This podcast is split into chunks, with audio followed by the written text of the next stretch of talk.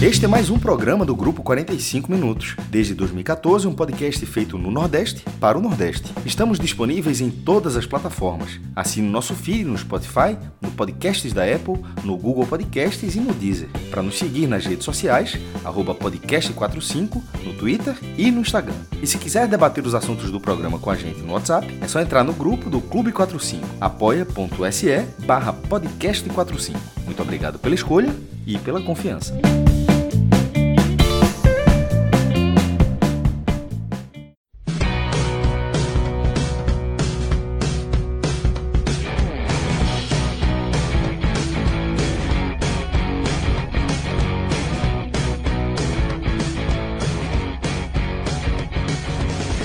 Sejam todos bem-vindos e bem-vindas a mais um Telecast. Eu sou Fred Figueiroa. Nesse programa estou aqui com Rodolfo Moreira, Vitor Vilar e Rodrigo Carvalho, cuidando de toda a parte técnica. Juntos, vamos fazer análise dessa partida com o roteiro dos mais improváveis, um jogo com doses fortes de emoção e doses extras de polêmicas e cenas lamentáveis e tudo aquilo que acaba interferindo diretamente no rumo de uma partida. Um jogo que colocou dois clubes do Nordeste que já foram finalistas da Copa do Brasil, mas agora é o Ceará que segue, ganha 2 milhões pela classificação. Havia vencido o jogo de ida antes da paralisação, lá em Fortaleza por 1 a 0 e agora na volta vence por 4 a 3 em um roteiro, como eu já falei, bastante improvável. E esse roteiro, ele parte por polêmicas de arbitragem que são inevitáveis que a gente traga para a pauta desse programa. Mas nós não somos especialistas em arbitragem, muito menos temos um, uma central, uma sala de VAR à nossa disposição, para que a gente tenha a pretensão de tirar todas as dúvidas, de passar lance a lance para tentar pontuar, para tentar deixar mais claro se o árbitro errou ou não. Eu acho que não é muito a nossa missão aqui. A gente vai tentar, na medida do possível, analisar o quanto teve influência no jogo a arbitragem de Paulo Roberto Alves, mas fundamentalmente vamos tentar tratar da parte do futebol que é a parte importante, porque esse jogo ele deixa muitos caminhos e muitas coisas para serem analisadas no futuro imediato das duas equipes. Vila, eu queria que você fizesse uma análise do peso que você considera que a arbitragem teve, não necessariamente no resultado ou não necessariamente na classificação do Ceará, mas o quanto a arbitragem ela interfere no rumo dessa partida. Fred, para mim é muito simples, né? Primeiramente, prazer enorme estar aqui no podcast contigo, com o Rodolfo, com o Rodrigo. Cara, para mim é muito simples assim. Eu vi um jogo de futebol, é um jogo muito bem jogado, um jogo muito animado. Eu acho que para as duas partidas um belo jogo, para as duas equipes um, um, belo jogo, até as duas expulsões, né, de Charles e de Léo Ceará, que eu achei que foram expulsões muito, mas muito exageradas da parte do Paulo Roberto Alves muito exageradas. Era um típico lance. Muita gente está falando assim, ah, mas Léo Ceará foi como a gente fala aqui, né? Foi ingênuo, foi cabaço. É, Charles entrou na pilha. Mas assim, ainda que tivesse acontecido aquilo, ainda que Léo Ceará tivesse exagerado e Charles também, era um lance típico, mais típico mesmo, do árbitro chegar ali e dar um cartãozinho amarelo para os dois e seguir o jogo. Porque até então, o Vitória estava fazendo uma bela de uma partida, tinha feito dois gols, tinha mostrado um belo futebol. Para mim, a melhor atuação que o Vitória teve é, até o momento, na, na, temporada 2020, uma belíssima de uma atuação, mostrando novas ideias, uma nova cara. A gente pode aprofundar isso depois. Fez dois gols, dois gols bem legais, assim. Né? O pênalti, por exemplo, em relação de Vico, foi um pênalti é, de Fernando Praz, um pênalti legítimo. Eu acho que ele atuou super bem em dar o cartão amarelo em Fernando Praz. E aí depois o Ceará, depois que tomou os dois gols, o Ceará partiu para cima, pressionou o Vitória, estava começando a criar um volume grande de ataque. E você via que o Ceará não seria um time é, que se entregaria ali. O Ceará começou a partir para cima, seria um jogo muito animado. E aí o, o árbitro faz aquela expulsão, né, aquelas duas expulsões exageradas e perde completamente o domínio do jogo. Porque no lance seguinte, tem um lance do gol, né, ou não gol, enfim, que a bola do, é, do Ceará fica em cima da linha ali, ou entrou, fica essa discussão se Guilherme Rente tirou em cima da linha ou se a bola tinha entrado. E aí, logo depois disso, o árbitro fica uns três minutos sem saber o que fazer, perdido, completamente perdido. Conversa com o Guto, conversa com o jogador, conversa com o quarto árbitro. E assim, a gente sem entendeu nem, nem mesmo o que estava acontecendo em campo. Se ele estava querendo esperar um replay para de repente uma interferência externa, porque de repente você começa a conjecturar isso, né? Pela demora dele, ele deixou o lance seguir, a bola foi afastada, e o lance seguiu, foi lá no meio campo, e aí depois disso ele fica segurando um tempão, conversa com o Guto, dá cartão amarelo, conversa com o jogador, conversa com o quarto árbitro, perdeu. E aí eu vi, depois daquele lance, dois times extremamente pilhados em campo. É... E aí aconteceu uma sucessão de coisas, né, Fred, que acho que não vale a pena nem a gente entrar muito no detalhe é, se foi pênalti, por exemplo, de Vico ou não. Não sei se você vai entrar nesse detalhe, mas assim, aconteceu uma sucessão de coisas que colocou o jogo ainda mais pilhado. E o Vitória, que foi o time mais pilhado em campo, dos dois, é, acabou saindo com a, a, eliminação, né? E o Ceará classificado. É, jogo que, assim, coloca, na minha visão, Fred, não sei se você concorda, a própria classificação do Ceará com um asteriscozinho, porque assim, o Ceará era time, tinha time, e a gente sabe disso, é o campeão do Nordeste, de chegar aqui no Barradão e conseguir uma classificação por méritos, sem confusão, sem discussão, sabe? Sem bate-boca. O Vitória também, né, demonstrou no início do jogo a condição de conseguir um bom resultado, que não se classificasse, sei lá, o que aconteceria, mas assim, tinha a condição de fazer um belo jogo, de lutar ali para segurar o 2 a 0 e aí o jogo descambou para uma confusão que a gente só vai falar da arbitragem. Então eu acho que ele teve papel crucial, Fred, no primeiro tempo, quando ele expulsou os dois jogadores e mudou a cara da partida. É, Vila, eu sobre essa questão de arbitragem, eu sempre, eu repito um pouco do que eu falei aqui na abertura. Sem o VAR, sem sermos especialistas, a gente seria mais três pessoas dando suas, suas visões sobre os lances. Eu não sei o quanto isso acrescenta ou o quanto isso acaba na verdade, tirando a atenção do eixo. O que eu posso trazer e, em relação à arbitragem, o que eu acho que cabe deixar muito bem muito bem posto aqui é que das principais tomadas de decisão do árbitro, o que eu considero indiscutível é o pênalti para o Vitória e o amarelo para Fernando Praz. Eu acho que isso é indiscutível. O segundo pênalti para o Ceará também considero indiscutível. Eu acho que esses dois lances são os lances onde não vai haver polêmica. Tá? As, também acho indiscutível. Tem mais um, um, lance que eu acho indiscutível. Eu também acho indiscutível que as expulsões de Charles e Léo Ceará não existiram.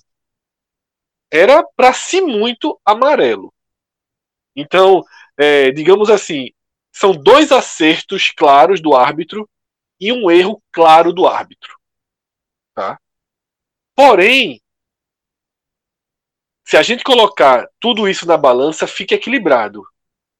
O que desequilibra a balança é a questão do gol, em que a maioria das pessoas considera que a bola passou 100%, seria então um gol legítimo anulado para o Ceará e um pênalti marcado contra o Vitória que ele para mim tem dois problemas aí. Eu sequer considero que aquela bola é pênalti justamente pelo novo entendimento colocado em prática. Aconteceu uma jogada nessa última rodada do Brasileiro, não estou conseguindo lembrar qual foi o jogo, porque a bola primeiro bate em outra parte do corpo de Vico e depois resvala na mão dele. Há um movimento de Vico. É, a mão dele não está parada, mas eu considero aquele movimento um movimento involuntário, um movimento de quem está segurando, apoiando o seu carrinho, digamos assim. Mas aí vai entrar num debate muito parecido com o que eu tive com Minhoca na estreia do Ceará no Campeonato Brasileiro né, no pênalti que foi marcado em favor do esporte. Hum, nós teríamos que, que, que nos debruçar muito e sermos e ter as imagens por vários ângulos para tentar entender essa questão do movimento. Agora, o vermelho me pareceu acima do tom, tá? acima do, do... Você fala do o Giléo Ceará e Charles. Isso, e o, do próprio Vico, né? O de Vico também, né? Muita gente reclamando do Vitória, porque assim, o Vitória foi punido duas vezes naquele lance, Fred. O pênalti Isso. e a expulsão, né? Num, lance aí... em que, assim, vários jogadores reclamaram, ele mirou em Vico, deu cartão amarelo. Em outros lances, outros jogadores reclamaram, ele não deu o mesmo cartão, entende? E até de maneira mais incisiva, é, outros jogadores reclamaram, ele não deu o cartão. E naquele lance ele puniu o Vitória duas vezes. Tem muita gente do Vitória reclamando em torno disso. E aí, se você colocar numa balança, a sensação que eu fico é que entre erros e acertos pesou mais para o Vitória. Se dentro da cabeça do árbitro é, existia uma compensação, porque claramente ele ficou com a sensação de que errou no lance do possível gol do Ceará. Ele ficou com a sensação de que errou, né, pela postura ali, pela demora em conduzir o reinício da partida. Se ele, se ele veio para uma espécie de compensação que a gente sabe que, a, que os árbitros é, acabam fazendo isso, ele a balança ficou um pouco pior para o Vitória e é claro que isso interferiu na partida, mas repito pela segunda vez, terceira vez que eu falo isso no programa, não estamos aqui trazendo nenhuma sentença e nenhuma verdade sobre os lances, apenas mais três visões. Rodolfo, algo para acrescentar nessa polêmica, nessa questão dessa balança de erros, ou a gente já pode iniciar para o que sobra disso, né? Para análise do futebol, que também vai ser uma análise do futebol pré e pós erros, hein? Mexeu muito né, na, na, organização dos times, na forma com que a partida é disputada. Fala, Fred. É... Aí deixa também um, um abraço para Vilar, Rodrigão, todo mundo que está nos ouvindo aqui hoje.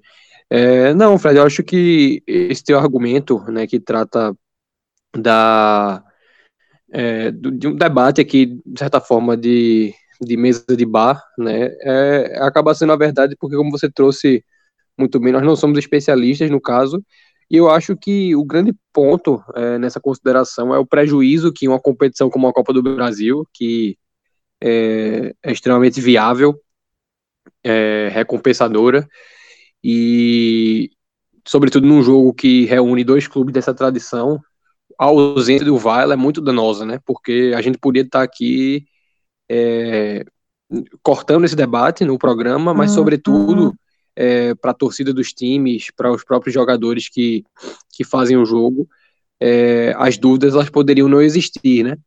E a, o grande ponto, e acho que você também já, já trouxe com, é, com muita precisão, é você fazer o paralelo do que a polêmica, não vou nem falar em erros, mas o que as polêmicas de arbitragem acabaram reverberando no jogo, porque eu também enxergo que a partida foi outra, apesar dela já ter, já ter começado de certa forma caótica, é, de maneira. surgiu um caos natural aí, mas ele foi potencializado em função do, do que foi trazido até aqui. É isso, Rodolfo. Eu acho que essa parte da arbitragem, o máximo que a gente pode fazer, está feito. O fundamental era que tivesse VAR em um jogo dessa importância. Cada vez mais é necessário que o VAR esteja não só na Série A, não só nas últimas fases da Copa do Brasil, mas também em grande parte da Copa do Brasil, talvez na primeira ou segunda rodada não seja possível, na terceira já é necessário, na Série B já é necessário, porque o futebol depende muito do VAR para que as questões de arbitragem tenham menos peso, para que os lances fiquem mais claros. Vai ter sempre uma divergência? Vai, mas com o VAR é muito menor.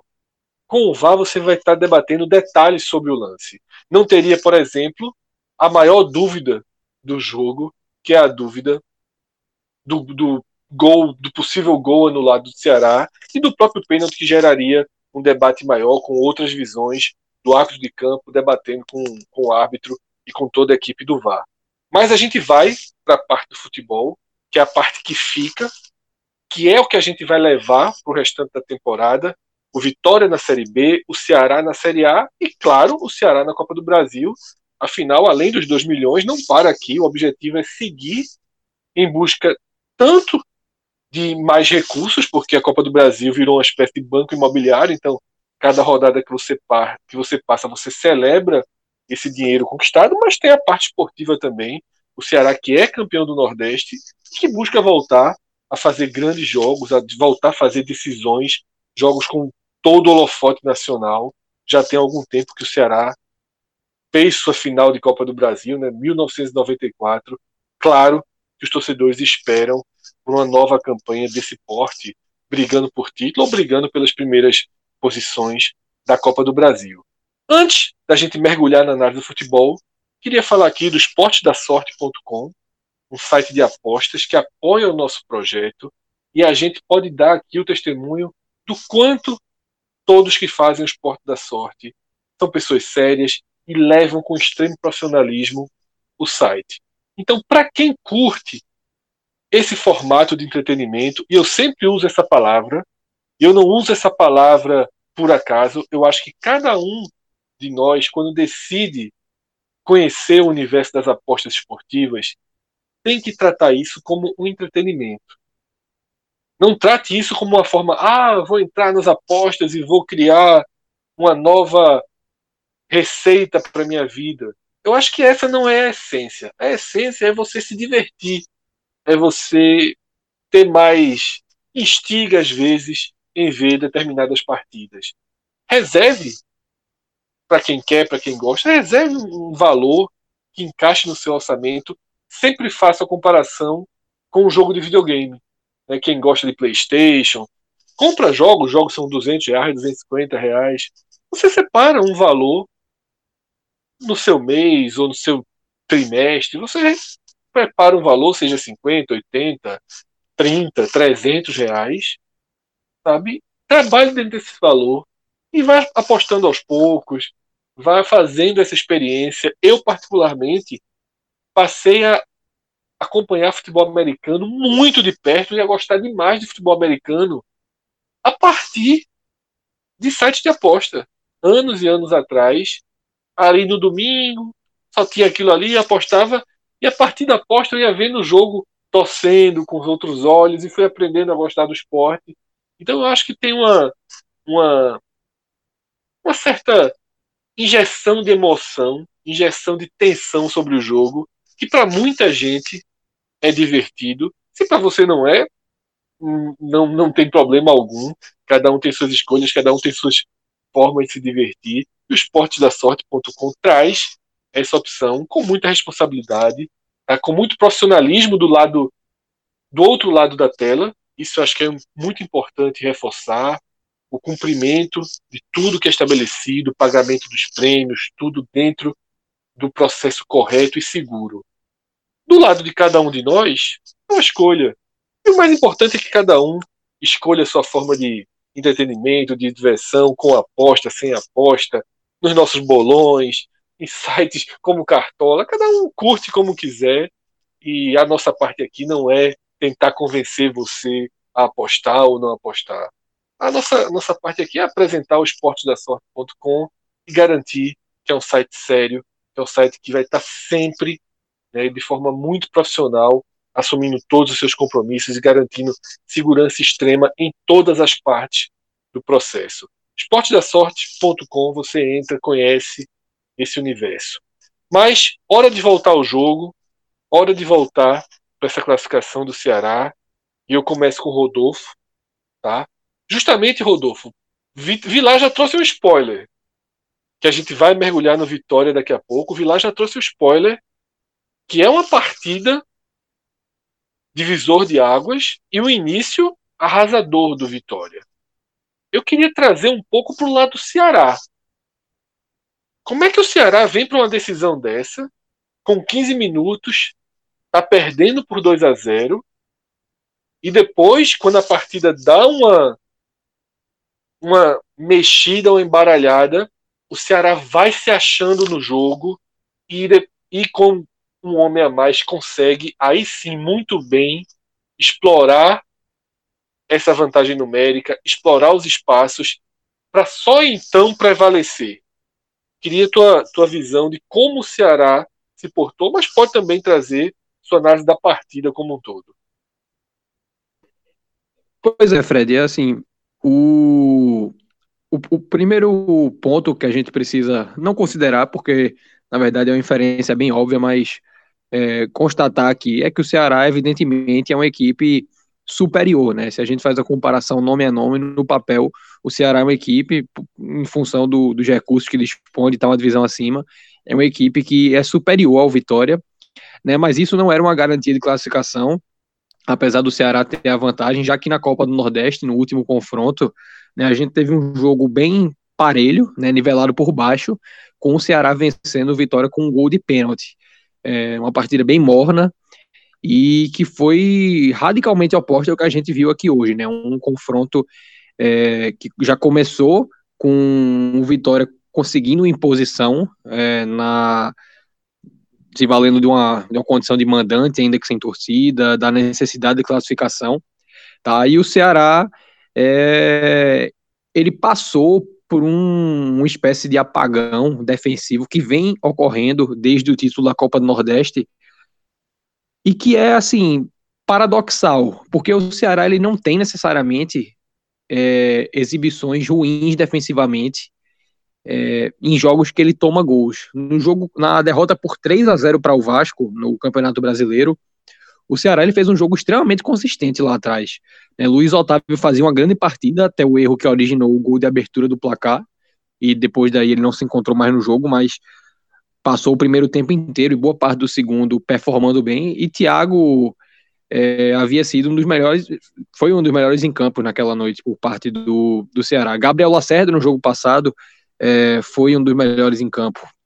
Então o Ceará ele vem tendo bons desempenhos defensivamente, mas ele passa por alguns apagões, né? E um, um fator que me chama a atenção nesses, é, nesses apagões é a participação ou a não participação de Charles, né? Porque contra o Vasco ele foi substituído por lesão ainda no primeiro tempo, então o Ceará acabou é, levando três gols com o Charles fora de campo e hoje, ainda que dois dos três gols tenham sido tomados já com ainda com ele é, anteriormente à expulsão de, de Charles, é, o time sofreu muito no, no segundo tempo, ou, ou pelo menos é, deu margem para a criação de possibilidades do Vitória, né? O chute no travessão do Rafael Carioca, é, o, a finalização do, do Gabriel Furtado. No, enfim, acho que teve mais umas duas chances que, que a gente pode chamar de considerar nítidas, com o placar já feito, né, com o jogo já controlado, com a superioridade numérica, enfim, é, tudo que caracteriza um apagão. Tá? Então eu acho que a ausência de Charles ela tem um peso muito grande é, no, na organização defensiva do, do Ceará, por ser um cara né, que tem uma condição física privilegiada, por ser um cara que é, tem um controle de bola que também é, acaba diminuindo a, as situações de bolas perdidas no meio e também proporciona menos contra-ataques. Hoje também teve a ausência de um Kleber, né, que é um cara que ajuda bastante lá atrás, mas não acho que isso tenha sido decisivo para esse início ruim. Mas aí passando para o roteiro do jogo, é, eu acho que houve por parte do, do Ceará uma, uma capacidade de controle muito boa pós é, pós apagão, né, naquele é, naqueles minutos iniciais ali muito abaixo da crítica, muito desligados, diria até displicentes por parte do, do Ceará, mas o poder de fogo né, é uma coisa que faz muita diferença quando você é, não, tem momento ruim para uma equipe marcar gol, né? Não, não vou dizer que para o Vitória foi ruim fazer dois gols cedo, mas é óbvio que quando você faz dois gols no início de uma partida para uma equipe diante de uma equipe que tem um poder de fogo como o Ceará tem, né, com o Fernando Sobral que vive hoje o ápice de sua carreira, né, o ápice técnico de sua carreira, um Vinícius que também é o Vina, né? Que ainda me habituei. Fernando Sobral é impressionante. Não, tá assim. que tá jogando.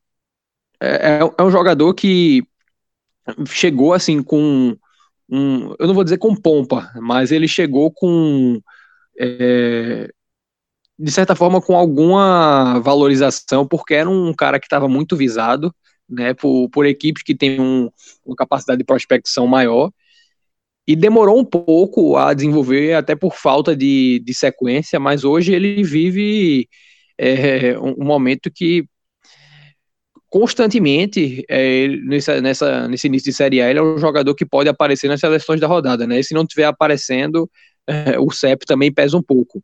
Mas, enfim, junto com Vina, é, Leandro Carvalho e Sobis, ainda que não vivam hoje seus melhores dias, também são jogadores que têm a capacidade individual muito grande, né? O Sobis hoje é, não fez gol, mas proporcionou a criação de algumas oportunidades. Então, quando você tem um, um, tempo de jogo muito grande ainda diante de uma equipe que tem esse, esse repertório e depois aí contando com a inferioridade numérica é muito difícil você segurar. Né? Então, não vou dizer que foi uma partida primorosa do sistema ofensivo do, do Ceará, ainda que tenha feito quatro gols, mas foi uma partida em que se soube aproveitar né, a situação a vantagem que acabou sendo estabelecida numericamente e também né, o, a própria característica da equipe que tem hoje, sobretudo diante de, de adversários de menor nível técnico, né, menos é, capacitados, um, um privilégio né, de você conseguir se impor. Né, uma equipe que já tem um certo entrosamento, porque existe uma base aí, um Samuel Xavier, um Luiz Otávio, um Fabinho, é, o Fernando Sobral é um caso de jogador que também já está em sequência, o Leandro Carvalho. Então existe aí hoje um, um esqueleto do qual o, Vitória não usufrui é, da mesma forma. E a tônica do jogo acabou sendo essa, né, né Fred? O, o, o, o Vitória ele conseguiu extinguir a vantagem do Ceará muito rapidamente, e aí isso foi é, é, igualado pelo Ceará com a diminuição do placar, e aí também depois veio aquela situação irônica né, do, da lei do ex-reversa que o Carlos acabou praticando. E uma vez no controle do jogo, foi muito difícil para o Vitória conseguir restabelecer uma blitz sem a, a igualdade em campo, é, já abalado também em função de tudo que a gente discutiu aqui. E eu acho que isso é, é muito importante a gente considerar, né, que o Vitória ele teve desempenho, né? O Vitória conseguiu hoje fazer um, um jogo muito interessante com a equipe de Série A que tem superioridade técnica, que tem é, mais repertório, e ela acabou também sendo, eu não vou dizer prejudicada na, na questão é, dos lances estarem corretos ou não, mas acabou tendo é, o seu desempenho minado em função do que aconteceu, né? Porque é, o jogo acabou sendo outro é, muito mais favorável para o Ceará depois da, das decisões do árbitro. Então não dá para é, para você apontar que tudo que ocorreu na partida decorre somente da, da capacidade técnica das equipes. Houve é, uma interferência da arbitragem no roteiro da partida, né, desconsiderando aí qualquer é, opinião técnica a respeito do acerto ou não das decisões. É, para a sequência do, das equipes no campeonato, eu vou me ater mais ao Ceará por ser uma equipe que acompanha mais de perto, ela deixa muitas lições. Né? A parte do Ceará, por exemplo, é mais um gol que se toma de rebote, né? O, a, o gol do Léo Ceará, assim como o gol do Felipe Bastos, assim como a situação do, do Gabriel, o zagueiro do Vitória, que acabou finalizando depois de um rebote. O próprio é, o Ceará gol Caicedo tem também, rebote, né? O terceiro Sim, gol. o próprio gol de Caicedo. Então é um, um, assim, um, um, não é um fundamento, mas é uma situação que se repete e talvez esteja bem associada também a, a essa questão da ausência de um volante que está ali preenchendo espaço, né, que está ali constantemente é, brigando pela bola em qualquer JP que usa essa definição de que Charles é um volante é, que não, não é de área a área, de linha de fundo a linha de fundo. Não, não dá assim para a gente trazer uma, usar isso como prova de que com ele em campo o Ceará não tomaria esses gols, não cederia essas oportunidades, mas tem sido um problema e é um problema que aconteceu predominantemente sem Charles em campo. É, então é uma lição que o Ceará tem a extrair, né, corrigir, não, não o sistema defensivo, porque como eu falei, individualmente é, o rendimento ele tem ocorrido, mas ele precisa fazer que é, essa individualidade acabe privilegiando o coletivo consistentemente, né? O Ceará não pode é, ficar tomando três gols num, numa recorrência tão grande. Foram três do esporte, três do Vasco, agora três do Vitória.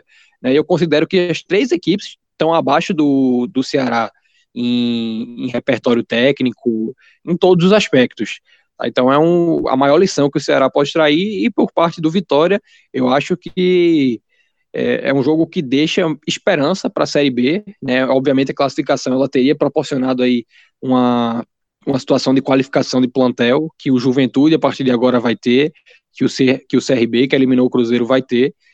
É, e isso, obviamente, dificulta muito, né, a, a, fortalece a concorrência, é, abala, abala, de certa forma, porque é um, uma classificação que o elenco queria, é, por uma questão financeira, por uma questão de visibilidade, mas o Vitória hoje fez um jogo que pode é, dar para a gente o credenciar como equipe é, de muita capacidade para jogar um, um, uma Série B em que não existe nenhum time né, com, com a qualidade do Ceará e, portanto, é, não há razão para ver o Vitória fora do páreo diante de nenhuma outra equipe. Né? Então, vai muito aí da questão do, do Pivete encontrar o melhor encaixe da equipe de uma maneira geral e estabelecer variações para quando enfrentar uma equipe que jogue é, mais atrás, de um, faça um jogo mais reativo, outras que acabem tentando propor, independente de estar tá jogando ou não no Barradão, que vai ser mais difícil, mas é uma possibilidade. É, mas individual e coletivamente é um jogo que deixa muita esperança para o Vitória. Eu acho até, Rodolfo, que no final das contas, pensando cada um no seu mundo, cada um na sua série, o Vitória leva mais pontos positivos do que o Ceará. O Ceará leva lições, leva dúvidas. Essa partida não, não, não dá um alívio para o torcedor do Ceará pensar: ó, aí, pô, o time é forte, ó, aí a gente tá pronto para fazer uma Série A melhor do que nos últimos anos. Não trouxe essa resposta. Né? O Ceará teve muito problema, inclusive saiu perdendo por 2 a 0 como o Rodolfo já passou para um adversário que hoje é sétimo, oitavo na Série B. Né? Então não, não pode cometer esse tipo de erro, porque depois não dá para voltar. Não é sempre que o jogo se, se abre né, por fatores do méritos ou deméritos dos times, ou fatores é, como erros ou polêmicas de arbitragem ou decisões de arbitragem. Então, eu acho que o Vitória leva até mais confiança, até porque é uma exigência técnica muito menor, é uma missão mais simples, Tá? Então, para esse ponto, se você colocar na balança, cada um no seu mundo, cada um no seu parâmetro, Vitória sai mais, mais forte. Porém, o Ceará sai reforçado no, numa temporada que ele pode ter problemas, mas ele supera os problemas e com mais 2 milhões na conta, que num ano dentro da normalidade talvez nem fizesse tanta diferença para o Ceará. Mas no ano em que todas as receitas de todos os clubes foram muito afetadas pela pandemia, e o futebol cearense, a gente viu os números do ano passado, é um futebol que gera muita receita com os jogos, né, com o dia da partida, é importante você criar novas fontes, esses 2 milhões são muito bem-vindos. Vila, Rodolfo já fez né, um, uma ponte para o Vitória com o pós. Mas é claro que a gente precisa voltar um pouco mais, voltar essa fita e entender melhor, pela ótica do Vitória, por que uma classificação que era muito, muito, muito difícil veio para a mão do Vitória e se foi, né? Escapou entre os dedos numa partida de para o Vitória mais do que para o Ceará até uma extrema montanha russa de sentimentos, de desempenho, de pretensões, mas eu destaco duas coisas no Vitória. Eu não sei se você concorda. Se eu sou torcedor do Vitória, se eu sou fire do Vitória nesse momento, eu teria dois pontos que, que eu me abraçaria a eles. Um, qualidade e capacidade para de forma muito coordenada abrir o 2 a 0. E dois, uma postura incansável e também coordenada de tentar reverter a desvantagem depois da infelicidade do segundo gol, né, que é o gol contra de Carleto. Esses dois pontos, eles são os pontos que eu me agarraria para seguir a temporada. Qual é a tua visão, Vilar? Minha visão é que eu tenho um terceiro ponto. É, sou fire, ser muito fire do Vitória aqui, né, que foi o fato de Bruno Pivetti ter mudado o time, ter adicionado né, mais opções de jogo ao Vitória. Eu vou ser muito fire aqui também, Fred. Vou ser muito fire do Vitória, porque eu gostei do que vi em campo, não só nos minutos iniciais, que eu já fiz o spoiler, né, e falei que foi a melhor atuação do Vitória em 2020, mas mesmo na postura da equipe no jogo como um todo. Mas vamos lá por partes.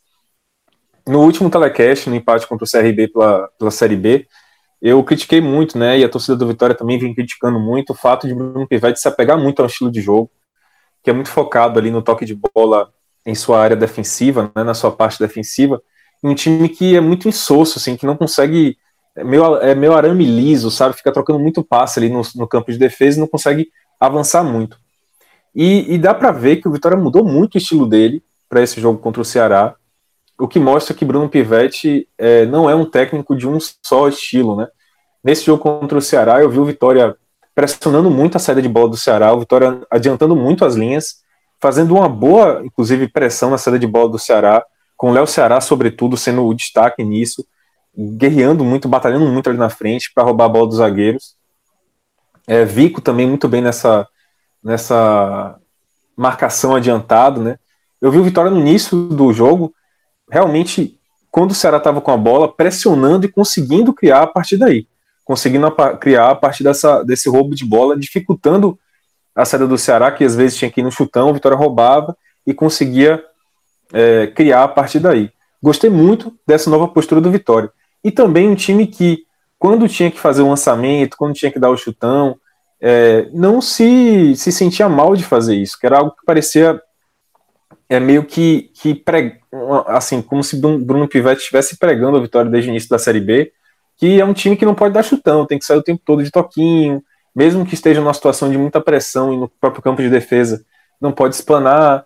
Então, é, o Vitória usou do chutão, usou do, do lançamento e, e, teve boas oportunidades com isso também.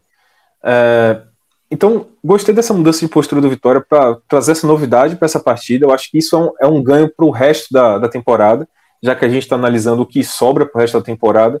Achei interessante o fato de Bruno Pivetti ter desmontado um pouco o seu estilo para enfrentar um, uma equipe que, que era mais qualificada, né, é mais qualificada tecnicamente, e gostei da coordenação que o Vitória demonstrou naqueles minutos iniciais. Né, e da capacidade do Vitória de fazer o placar que, querendo ou não, o placar que ele precisava em tão pouco tempo. Então gostei muito, muito mesmo do que o Vitória mostrou naqueles primeiros minutos. Como eu falei, a pressão alta, a marcação alta, a, a oportunidade também de, é, quando aparecer a chance, você concretizar, que foi o caso do gol de Léo Ceará, né, que veio no rebote. É, o, enfim, gostei muito da postura do Vitória no começo do jogo, achei muito bem coordenado nessa jogada de, de marcação e também na, na parte defensiva, né? Achei o Vitória muito sólido defensivamente. Aí, quando fez o 2 a 0 ainda dá para analisar, porque até os 37 minutos você tem uma análise, né? A partir dos 37 minutos do primeiro tempo, o jogo tornou-se completamente assim louco para o Vitória, né? completamente desfavorável quando fez 2 a 1 com com o gol de Sobs, né? E o pior, Vilar, desculpa te Diga. é que quando tiveram as duas expulsões, eu achei que ficou melhor pro Vitória, né? Sim. Apesar, é. apesar de, de, de, terem sido as duas equivocadas, o Vitória já tinha 2 a 0 perdeu seu, seu melhor atacante, mas já tinha 2 a 0 porém o Ceará perdeu o pulmão. O cara, né? né? É, perdeu, perdeu, o cara, cara que melhor... o campo todo, né? Exatamente, exatamente. Deixaria, a sensação que eu tive ali é que, por exemplo, o Vitória poderia jogar fechadinho, apostando nos contra-ataques, e o Ceará perderia seu cara que melhor lhe protegeria dos contra-ataques. Isso, e, e um e que detalhe. seria mais uma presença na área, né? Porque ele sempre chega. Isso, e ele estava chegando, né? Logo um pouco antes, Charles estava fazendo algumas incursões ali pela área.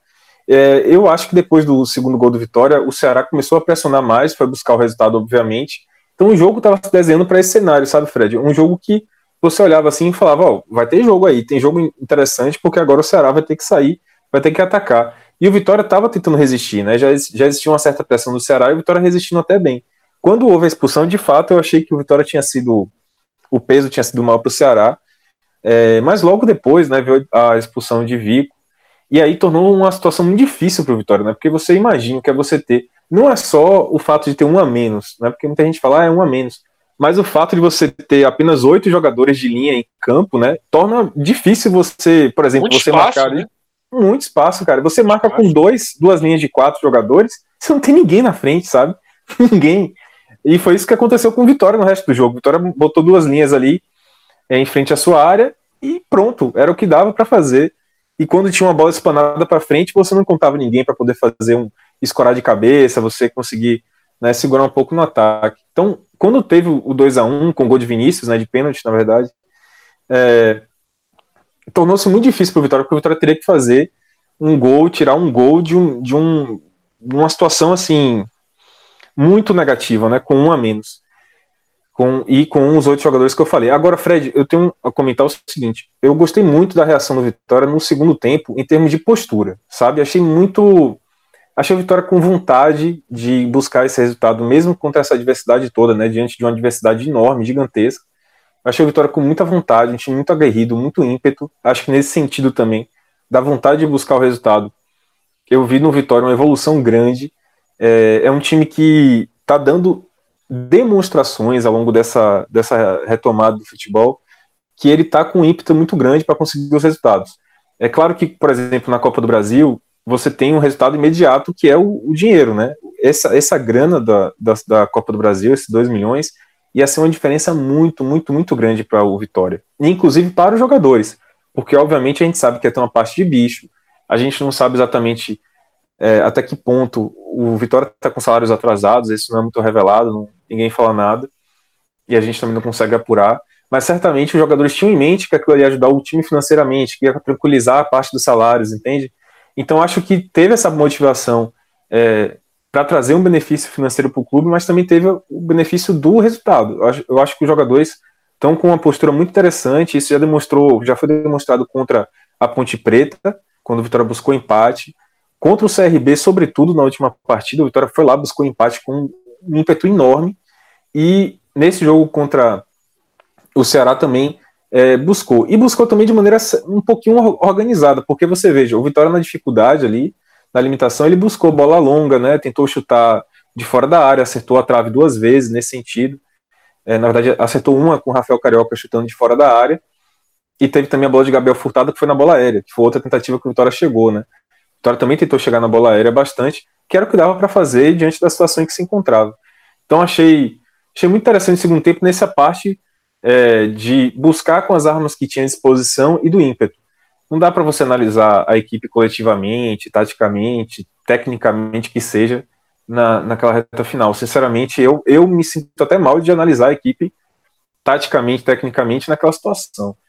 É, acho que dá para você elogiar o ímpeto e dizer o seguinte, como eu já coloquei inclusive no Twitter, se você pegar essa soma, Fred, da evolução que o Vitória demonstrou nos primeiros, nos primeiros minutos do jogo, né, com futebol organizado, eficiente, e esse ímpeto que foi demonstrado durante toda a partida, durante os 90 minutos, eu acho que essa combinação é muito boa para a Série B, sabe? Eu acho que é um, um Vitória que passa um recado diferente para o torcedor, um recado muito mais é, positivo nesse momento para o que o Vitória precisa.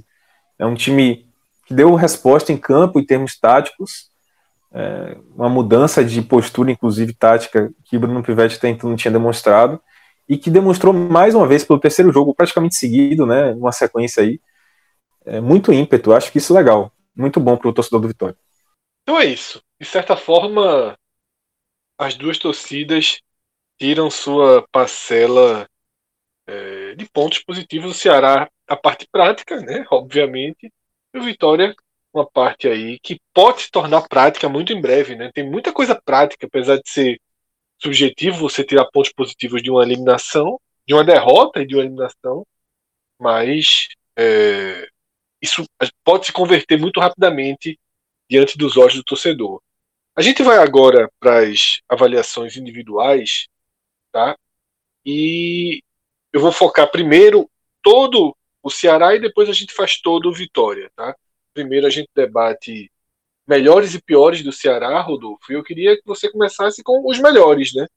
Quem foi decisivo aí para o Ceará virar o jogo e sair com a classificação. Todos os nomes que acho que cabem ser citados aqui hoje, Fred, eles estão no, no campo ofensivo, né? Porque o, é um jogo em que o Ceará é, toma gols cedo e depois, ainda que em inferioridade é, numérica e com o placar é, em vantagem, ele acaba levando gols e sofrendo bastante, né? Não, não é uma coisa isolada. O, o jogo poderia ter sido 4 a 4 tranquilamente. Então, é, acho que não dá para enumerar nenhum nome positivo que esteja situado defensivamente. Para mim, o grande nome do jogo acaba sendo o Fernando Sobral. É, talvez sejam até um, uma, uma pontuação que gere discordâncias, porque não é a melhor partida de Fernando Sobral é, nos últimos tempos. Mas eu acho que é suficiente né, dentro do que foi o jogo para que ele seja considerado o melhor nome do, do Ceará em campo. É, a, é um jogador que assim tem agregado uma, uma tem conciliado né, uma força física é, rara de se ver, mesmo num, numa Série A, né, ele coloca intensidade durante todo o jogo e alia isso uma capacidade técnica é, ainda mais rara de se ver.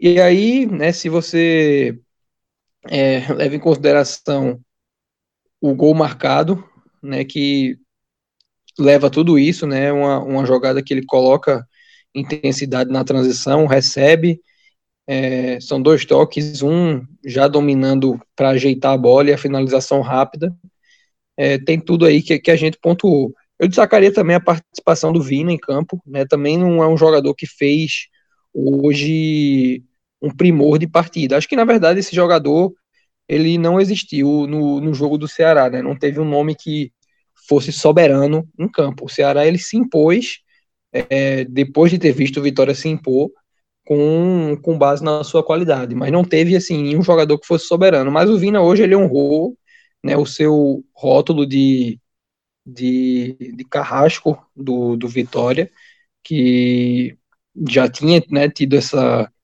essa situação na, na Copa do Brasil, na, na Copa do Nordeste, né, marcando também um gol de pênalti. E ainda que tenha sido na marca penal, né, no, no, no agregado, no, na contagem, essa é uma. Não existe esse asterisco, né, que o, não existe essa contagem de gol de pênalti. Tá? E, assim, o Leandro Carvalho e o Rafael Sobe são jogadores que acho que não viveram é, não vivem em seu momento e também não fizeram uma partida é, de, de muito nível. Mas eu acho que o Sobis ele vem numa, numa, numa evolução se comparado ao desempenho que ele apresentou na, na reta final de Copa do Nordeste, que para mim foi muito abaixo, e tem a cada jogo tido pelo menos uma participação relevante, né? Seja a bola na trave no jogo contra o Vasco, seja a bola na trave também no. Me fugiu até o, o confronto que com o Bahia, que acabou ocorrendo depois. E hoje eu acho que ele abriu muito espaço para finalização, acabou proporcionando situações de finalização com passes é, açucarados, e é quem eu usaria para fechar o pódio. São nomes do sistema ofensivo, porque, como eu falei, eu não consigo é, ver destaque positivo do Ceará lá atrás, num jogo que a equipe sofreu tanto. Rodolfo, eu vou só pontuar aí Fernando Sobral e Vinícius. A diferença que eu vejo dos dois e que para mim fica muito claro a ordem dos fatores que você colocou. Fernando Sobral era o único jogador do Ceará que estava bem até o vento mudar de direção. Ele é o único jogador do Ceará que fazia um jogo ok quando estava 2 a 0 quando teve a expulsão, até o pênalti que Vina diminui, um pouco antes, na verdade, né? Porque o Ceará, é, é, é de, quando ficou com o meia mais, passou a, a, a, jogar melhor. Mas Fernando Sobral jogou bem o tempo inteiro. Vinícius só jogou bem com espaço. Né? O, a primeira parte da partida de Vinícius é muito fraca, na verdade. E aí depois ele se torna o elemento principal talvez, da construção da virada. Então eu concordo com os dois votos e concordo mais ainda com a ordem. Eu acho que Fernando Sobral ele ele é de novo o melhor do Ceará em campo. E a gente até tinha dado um spoiler, né, logo no, no seu primeiro comentário. Para os piores, eu já vou, já vou, já vou lançar um nome. Aqui para mim foi disparado o pior jogador do Ceará em campo e deixou o Ceará sob risco duas vezes, que é Fernando Praz. Tá? Um pênalti completamente desnecessário, né, que se colocou em risco até de expulsão. Não acho que era para ter sido expulso, mas se colocou em risco. Depois ele falha na, na, na bola aérea, que resulta no, na finalização, e depois ainda dá um rebote no chute que não era tão forte, dá um rebote para pequena área para o gol de Caicedo. Para mim, ele falha duas vezes no lance do terceiro gol. Então, Fernando Praz, para mim, ele tem participação efetiva no segundo e no terceiro gol do Vitória. E para mim, ele, ele larga aí bem na frente como o jogador que mais deixou o Ceará sob risco de sair do Barradão sem a vaga. Concordo, Fred, assim. Eu diria que até a pior partida não, não, não é nenhuma informação do surpreendente, porque o Fernando Praz ele, Fernando Praz, ele não tem. É, não, não, diria nem tantas, ele tem pouquíssimas partidas ruins é, pelo Ceará. É até o nome que tem. É, foi contratado para isso, né? Um cara muito experiente, que tem ainda uma qualidade técnica elevada, e foi contratado para trazer essa. É, essa segurança. Eu acho que lá atrás, né, junto com, com essa atuação do, do Praz, que para mim é, realmente merece aí o pódio. Eu não gostei do, do jogo do William Oliveira, ele acabou substituindo pelo, pelo Fabinho. Mas, sobretudo, eu acho que a zaga também é, não foi durante todo o jogo, né? Porque, como eu falei, eu acho que, de maneira geral, a atuação do, do sistema defensivo do Ceará, ela é predominantemente boa, mas os apagões eles têm um peso muito grande e aí eu acho que não o tanto o Gabriel Lacerda, que é um jogador que os três zagueiros mais utilizados pelo Ceará são jogadores que eu gosto muito, o Gabriel, o Thiago e o Luiz Otávio. E hoje a zaga titular acabou sendo Gabriel Lacerda e Luiz Otávio, são dois nomes que eu acho que tem que complementar esse pódio. O Guto acabou fazendo a troca do Gabriel, acredito eu que por ser o jogador que já tinha amarelo, né, temendo é, ver aí o Vitória novamente com, com a situação de igualdade numérica, mas eu fecharia o pódio que é encabeçado pelo Praz com os outros dois zagueiros, e aí uma menção negativa também para o William Oliveira. É, o Charles também não. No, no tempo que estava em campo, eu não estava fazendo uma partida que é, fosse condizente né, com, com que é, a consistência do jogador, mas é, e, e foi responsável, né? Porque. Isso. É, foi, se é tivesse é tido um, um, pior ali para expulsar, eu acho que nenhum dos dois deveria ter sido expulso. Mas ele foi mais violento do que Léo Ceará, né? E isso tem um, um, peso negativo. Só que eu não acho que. É, tanto pela, pela expulsão ela ter ocorrido é, num, num, lance que expulsou também um adversário. Não, não, não que haja estratégia nisso, não, não foi algo pensado, então não, não é um, não estou citando aqui como um ponto positivo. Mas eu não, não acho que justifica tá, o jogador tá, tá no pódio por uma coisa que acabou, acabou acontecendo cedo no jogo, né, não, não teve impacto negativo para a equipe que, que fosse tão danoso, né? É, acho que foi mais prejudicial sim para o Ceará perder, perder, perdê-lo naquele momento. Mas não olhando, né, quando, já com, com o jogo encerrado, né, no, no conforto aqui que a gente está tendo para analisar, mas acho que não, não dá para dar esse peso, que eu acho o, o peso que, que infere de fato a partida, que foi o que eu vi hoje do sistema defensivo com foco no goleiro, que de fato, assim, irreconhecível o Praz, e nos dois zagueiros. Então é isso. A gente agora vai para a segunda parte dessas avaliações individuais, que é focando no Vitória, e eu trago o Vitor Vilar novamente. Vitor Vilar, a gente já foi bem fire, já trouxe todas as visões positivas possíveis diante dessa eliminação. E aí, para coroar esse trabalho, queria que a gente apontasse que jogadores deixam a sensação de evolução, a sensação de que fizeram a partida com possibilidade de voltar a jogar em alto nível e de ajudar muito Vitória na Série B. O próximo jogo, inclusive, bem pesado, né? Contra o Paraná. O Paraná jogou muito bem contra o Botafogo. Assisti a partida, é um time fazendo uma boa Série B. Então, queria tua avaliação dos melhores em campo contra o Ceará. Rapaz, difícil, viu, Fred? Porque até a, a, questão da circunstância do jogo dificulta a análise individual, né? Por exemplo, eu via assim, até, os, até o momento da expulsão ali e tudo, eu, eu enxergava claramente Vico e Léo Ceará como destaques da partida, sabe, do Vitória. E, Aí, e agora. Trágica ironia, né? Mas não é, detalhe, é, cara. Eu, eu votaria em Léo Ceará, com certeza. Ainda assim, mesmo com esse jogo? Sim. Assim, a gente parte do princípio que as duas expulsões foram. Não, não é praxe fazer isso, né? No, é. Nas análises de futebol, quando a gente coloca nota, o cara perde várias cartola, que eu odeio, o cara perde 200 mil pontos. Mas assim, veja só, o cara tava super bem na partida. Muito. Participativo, muito. jogando bem, tinha feito um golaço. E ele só deu uma provocadinha em Charles. Ele chegou ali por trás, né? Deu uma aquela coladinha de corpo. Era para amarelo, assim. O cara foi foi injustiçado pelo árbitro. Eu acho que como ele não teve culpa de ter sido expulso, eu manteria, particularmente eu manteria. É muito contra a lógica, mas aqui a gente não tem regra, então eu, eu, eu manteria. Rapaz, com esse seu. Gostei. Você tá com me esse aval, né? É. Era só o que cara tava esperando, né? Só uma, uma empurradinha. É, é, assim, para pensar que eu não tô maluco, né?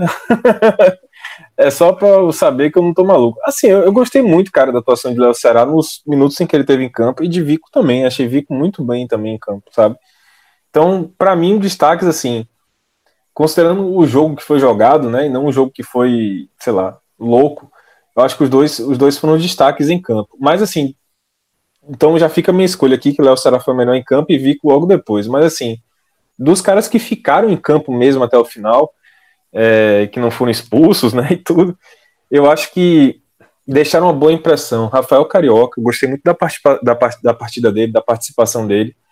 Além de ser um jogador que tem uma arma da, da bola né, de fora da área, o chute de fora da área dele é muito bom.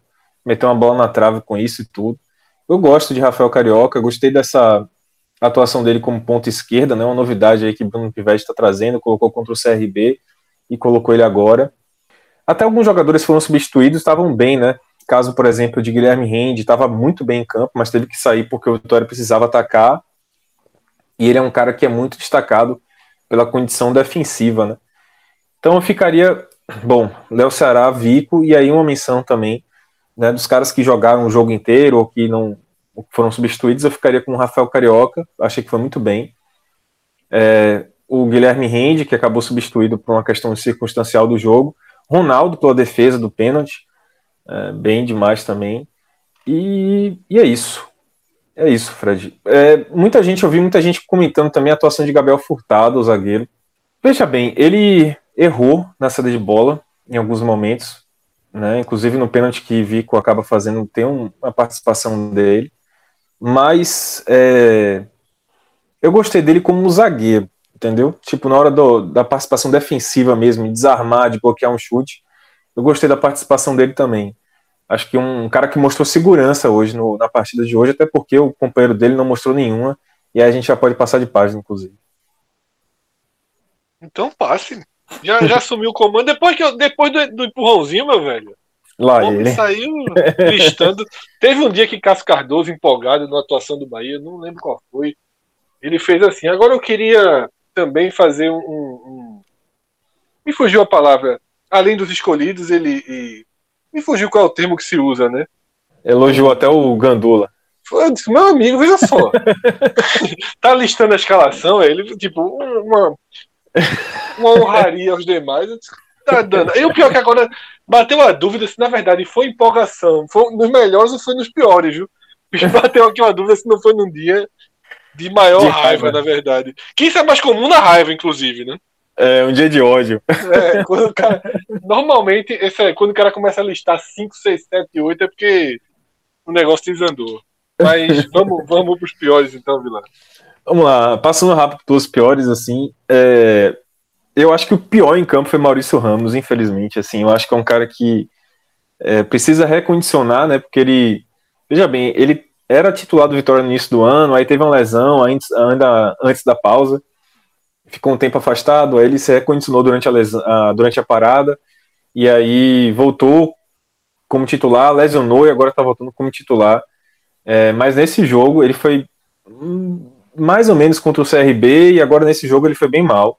É, não só na parte defensiva, né, achei ele muito falho ali na parte defensiva, é, mas também na, na questão é, ofensiva, né, de, de criar.